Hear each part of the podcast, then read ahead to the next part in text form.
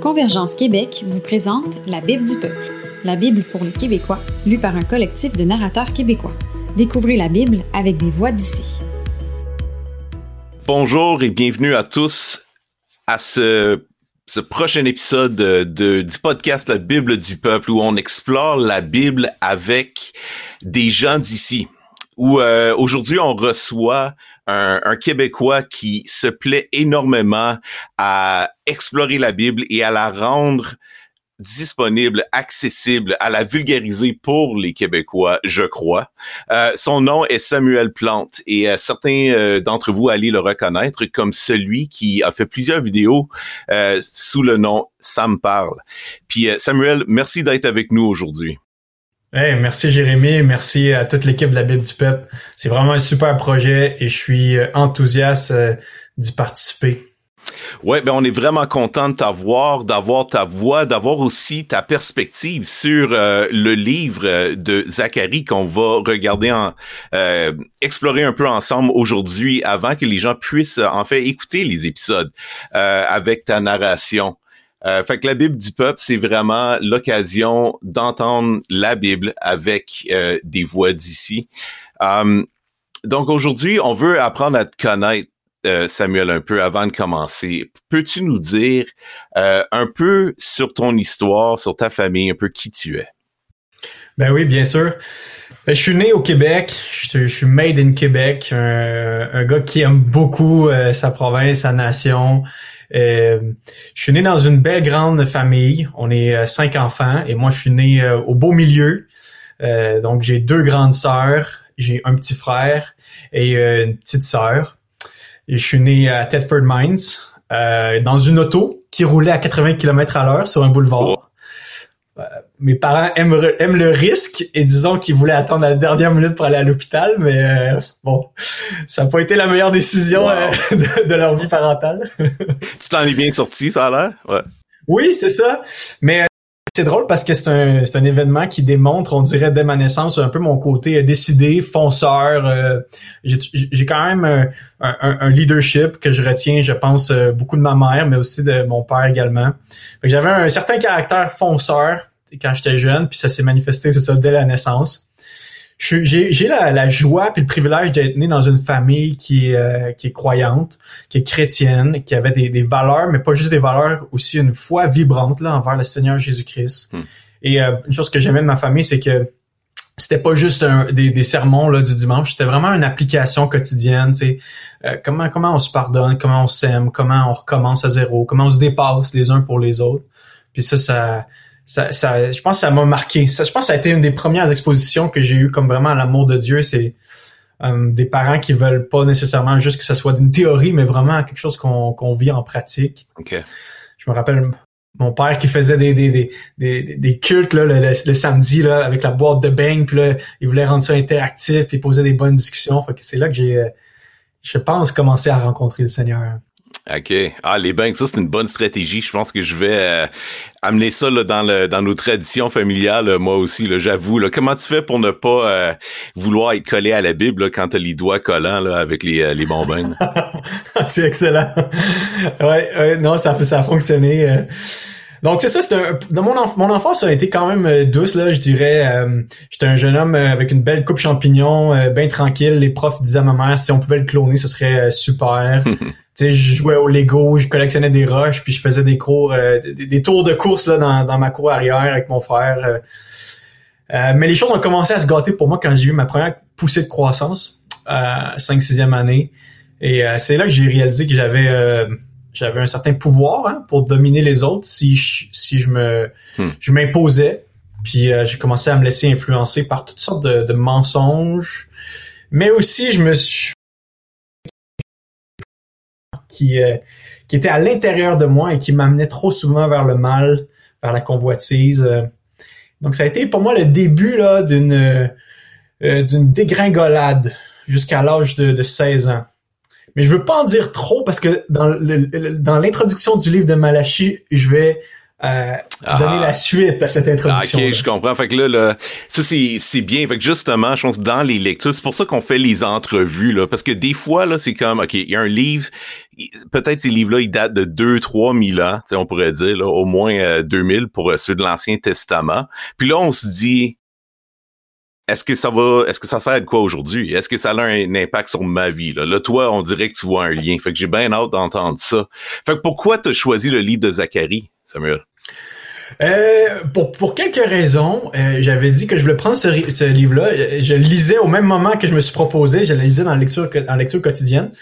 C'est un livre avec une riche imagerie, des affaires bizarres. OK, on va se le dire en, en partant. Il y a beaucoup de symboles, beaucoup de euh, de, de, de. On se dirait quasiment des fois dans une pièce de théâtre où ce que ça, les actes s'enchaînent et euh, le lecteur est appelé à plonger dans le livre et à, à, vraiment ressortir une interprétation, mais à le faire avec prudence. Donc il y a comme un défi qui est lancé au lecteur. Euh, j'aime le livre de Zacharie parce que ça a un langage poétique. Vous allez voir peut-être avec Sam parle, j'aime beaucoup ça lorsque c'est dit avec euh, avec finesse, avec des contours qui sont arrondis. Je crois aussi que j'ai choisi Zacharie parce que j'aime les prophètes, j'aime leur fougue, leur zèle, à la fois pour la vérité et la justice, mais aussi pour révéler qui est Dieu, son amour. Euh, donc ouais, c'est un peu les raisons pour lesquelles j'ai choisi euh, Zacharie. Un langage apocalyptique un peu. Mm-hmm. On va se dire, c'est quasiment, c'est quasiment l'apocalypse de l'Ancien Testament là. Euh, bon, pas à lui seul, plus les derniers chapitres, je dirais là, de 12 à, à 14. Mais en fait, de 9 à 14 même, ça commence plus tôt même. Mais euh, c'est ça, beaucoup de symboles dans la première partie, beaucoup d'imagerie, là, les cavaliers, les cornes, la femme qui est amenée à vol de, de, dans une corbeille là, par des d'autres femmes qui volent. C'est tout du langage qui euh, qui vient nous chercher. Mm-hmm. Puis en même temps, c'est ça, c'est des histoires qui demandent à être interprétées. Et ça, je trouve que c'est un défi euh, intéressant pour le lecteur. Wow. Ouais, ça, euh, en le, en y jetant un coup d'œil, j'ai vu ça moi aussi. Là, j'étais comme ah ouais, je me rappelle de toutes les, les diverses interprétations que j'ai déjà entendues par rapport au livre de Zacharie. Fait que toi, euh, en tant que narrateur, c'est sûr que tu t'es pas arrêté à mi-chemin pour dire ben moi je crois que telle image ça veut dire telle affaire. Euh, à quel point tu t'es laissé influencer peut-être juste dans le ton de voix, dans l'intonation, dans toutes ces choses comment comment est-ce que tu t'es laissé embarquer? Parce qu'on sait en t'ayant écouté, t'ayant vu dans ça me parle que tu as, une qualité là, là, de, de, de présentation là, que t'aimes explorer ces nuances là justement. Fait comment t'as vécu ça la narration en tant que telle? Ben ouais, c'est bien, euh, c'est bien dit. C'est vrai qu'on a de la misère des fois à faire de la théologie tout en se concentrant sur la narration. euh, mais pour quelques images là, j'ai été, euh, j'ai été, je me suis quand même arrêté. Euh, j'ai beaucoup aimé ça pour la narration. Ce que j'aime, c'est ça des prophètes, c'est qu'on sent toute leur, passion, leur émotion. Hein, c'est, Ils sont engagés dans le texte qu'ils disent à un tel point que euh, on, peut quasiment dire que euh, alors qu'ils, prêchent, on dirait qu'ils font une action juste en, juste en prêchant, juste en proclamant la vérité. Des, des actes de, de, parole aussi à travers toutes ces images-là qui sont qui sont qui sont qui sont véhiculées. moi j'ai, j'ai beaucoup aimé ça. C'est sûr que tu apprends à, lorsque tu fais la narration, là, faut, vraiment que tu te concentres là, sur la respiration, tout ça. Puis j'avoue que j'ai beaucoup à apprendre de, ce côté-là. Mais j'ai essayé de quand même, là, vous allez le voir, j'ai essayé quand même de lui donner un bon rythme, de lui donner de, la couleur un peu. Euh, tu te mets dans, dans les souliers de l'auteur un peu. Tu te mets dans comme est-ce que si j'étais Zacharie puis je, je, déclarais des choses puis je prêchais devant une partie du peuple, tu sais, comment je l'aurais fait. Fait que, ouais, ça ressemble un peu à l'expérience que j'ai vécue. OK. Fait qu'en te mettant dans les souliers de l'auteur, de Zachary, que penses-tu que Zachary, vraiment, au fond, qu'est-ce qu'il essayait de dire? C'est quoi les choses majeures, principales, qui t'ont frappé dans ce livre-là? Ouais. Mais c'est un livre qui se qui, a pour contexte là le retour des exilés à Jérusalem. Euh, ça se déroule après le retour d'exil. Euh, le livre d'Esdras nous dit que Zacharie et Agé ont incité là, pour la reconstruction du temple parce que bon, c'était comme euh, une des premières étapes hein, à la réalisation des promesses de Dieu. Mais là, le problème, c'est qu'on est, on est retourné d'exil. Euh, mais les prophéties se réalisent pas. Hmm. Euh, l'exil euh, durait 70 ans, selon la, prophétie de Jérémie. La présence de Dieu se manifesterait à nouveau dans le temple. Le règne du Seigneur s'établirait sur toutes les nations. Mais la réalité est, tout autre là, pour les Israélites. Euh, donc, c'est dans ce contexte-là que s'inscrit le, les, les, prophéties de Zacharie. Et une des choses qui m'a vraiment marqué, le livre s'introduit et se conclut sur une, une, une invitation poignante à, à, à revenir à l'éternel, une invitation à la repentance. Alors qu'on peut se poser si souvent des, des questions sur Dieu, en fait, c'est Dieu qui nous pose la première question, t'es où? Euh, Zacharie 1, verset 1 à 2, voici ce que dit l'Éternel, le Maître de l'univers, revenez à moi. Hmm. Et alors qu'on saute, on s'en va au, au chapitre 12, Dieu, Dieu nous dit qu'il va envoyer un esprit de repentance euh, je déverserai sur la famille de David, sur les habitants de Jérusalem, un esprit de grâce, de supplication, et ils tourneront les regards vers moi. Dieu demande la repentance, et à la fin du livre, Dieu en donne la capacité. J'ai été marqué aussi par vraiment, c'est un livre qui est rough, on peut dire, mais à la fois c'est un livre qui est rempli d'espoir pour un peuple qui se pose des questions. Sont où, il est où le Messie? pourquoi on, on, voit pas ça de nos yeux? Euh, Zacharie se, se montre rassurant tant qu'à moi. Euh, la première façon de le faire, c'est de dire que Dieu va venir habiter au milieu de son peuple. Euh, il est parlé d'un germe qui revient à quelques endroits. Il faut savoir que le germe, c'est un titre messianique hein, que Isaïe, mm. d'ailleurs, a beaucoup employé, mais d'autres prophètes aussi l'ont fait. Euh, je peux vous lire un petit passage en euh, Zacharie 3, versets 1 à 10. Euh, ça dit, ça, ça, prend, ça prend Josué un peu comme une figure qui préfigure le, le Messie, le roi à venir, et on, on revêt Josué d'un habit propre alors qu'il était habillé d'un habit sale. Et ça dit, écoute donc Josué, grand prêtre, toi et tes compagnons qui sont assis devant toi, car ce sont des hommes qui serviront de signe. Je ferai venir mon serviteur, le germe. En effet, voici la pierre que j'ai placée devant Josué il y a sept yeux sur cette seule pierre. Je graverai moi-même ce qui doit y être gravé, déclare l'Éternel, le Maître de l'univers, et j'enlèverai la faute de ce pays en un seul jour. Ce jour-là, le Maître de l'univers, vous vous inviterez, déclare l'Éternel, le Maître de l'univers, vous vous inviterez les uns les autres au milieu des vignes et des figuiers. Un peu plus loin en Zacharie 6, euh, voici un homme dont le, dont le nom est Germe. Il germera à sa place et construira le temple de l'Éternel. Euh, il est dit ensuite qu'il portera les insignes de la majesté. Il va régner. Et là, c'est intéressant. Il parlait d'une union parfaite entre les deux fonctions de roi et de prêtre. Donc, on, sent qu'il y a de l'espoir pour le peuple hmm. à travers une figure messianique, ce germe-là, qui va réconcilier, qui va comme être, il va être en lui-même à la fois roi, à la fois prêtre. Euh, il est parlé d'un salut en Zacharie 8, un Dieu qui sauve son peuple, qui va les ramener, euh, un Dieu qui va agir dans la vérité et la justice. Euh, et en même, bon, on pourrait, on pourrait continuer. Le salut, le jour du salut revient à la fin du livre, un thème cher aux prophètes. Ouais. Euh, donc vraiment, on voit, on voit un Messie qui, se pointe le nez, on peut dire, mais c'est un Messie quand même surprenant. Il parlait d'un Messie qui est humble, monté sur un âne, Zacharie 9. Ensuite, un berger, hein, rejeté par son propre peuple. Ensuite, il parlait d'un roi et d'un prêtre, mais un roi surtout qui gagne contre les méchants, qui purge le monde de tout mal. Donc, on, sent l'espoir, mais c'est un espoir dans lequel on doit s'accrocher en la personne du Messie. Un autre thème qui est cher dans ce, livre-là, dans, Zacharie, c'est que ce salut-là ne s'adresse pas seulement à Israël. Et c'est très marquant comment il y a une ouverture aux nations. Euh, vraiment, la reconstruction du temple, l'établissement de la présence de Dieu sur terre n'est pas seulement une bénédiction pour le peuple d'Israël, mais vraiment pour les nations. Euh, je peux vous donner comme exemple Zacharie 2, où ce qui est dit, euh, euh, beaucoup de nations s'attacheront à l'Éternel. Zacharie 8, le, fameux passage qui dit beaucoup de nations, beaucoup de peuples puissants viendront chercher l'Éternel, implorer l'Éternel. Voici ce que dit l'Éternel ce jour-là. Dix hommes de toute langue des nations attraperont un juif par le pan de son habit et diront, hmm. nous irons avec vous, car nous avons appris que Dieu est avec vous. Donc, on sent que Dieu, il y a quelque chose qui est en train de se tramer. Dieu veut ouvrir une porte plus grande de salut. Euh, toute créature va être aura le potentiel d'être inclus dans ce salut. Hmm. Et, ça, c'est quand même, c'est quand même magnifique. Là, on parle de des centaines d'années avant la, venue de Jésus, des centaines d'années avant la Pentecôte, et déjà on peut voir l'amour de Dieu pour toute la création. Euh, Jésus est, vraiment, euh, à mon avis, résume ces promesses-là. Peut-être 95% des promesses du livre de Zacharie trouvent leur application en, la personne de Jésus ou, sinon dans l'ère de l'Église. Puis une des façons qu'on peut le voir, c'est le, langage de Jésus qui est tellement exclusif, tu sais. Le seul chemin, le seul chemin pour aller à Dieu, c'est moi. Il y en a pas d'autres, mais en même temps tellement inclusif, accessible pour toutes les nations, des gens de toute langue, des gens de toute culture. Puis c'est ce qui se réalise dans le livre des Actes. Hmm. Ça, ça, ça m'a vraiment marqué. De dire que Dieu avait planifié ces choses. C'est pas juste euh, quelque chose qui arrive comme ça. Là. Non, Dieu est vraiment avait une bénédiction, comme il avait été dit à Abraham, qui allait s'étendre sur toutes les nations de la terre. Ouais. Wow, c'est tellement intéressant, surtout quand on pense que le peuple d'Israël, je veux dire, la, la semence de cette inclusivité-là est, est, là depuis Abraham. Là. dans la promesse même qui a été donnée à Abraham au, au euh, tout début de son appel avec Dieu, de, toutes les nations seront bénies en toi et à travers ta descendance.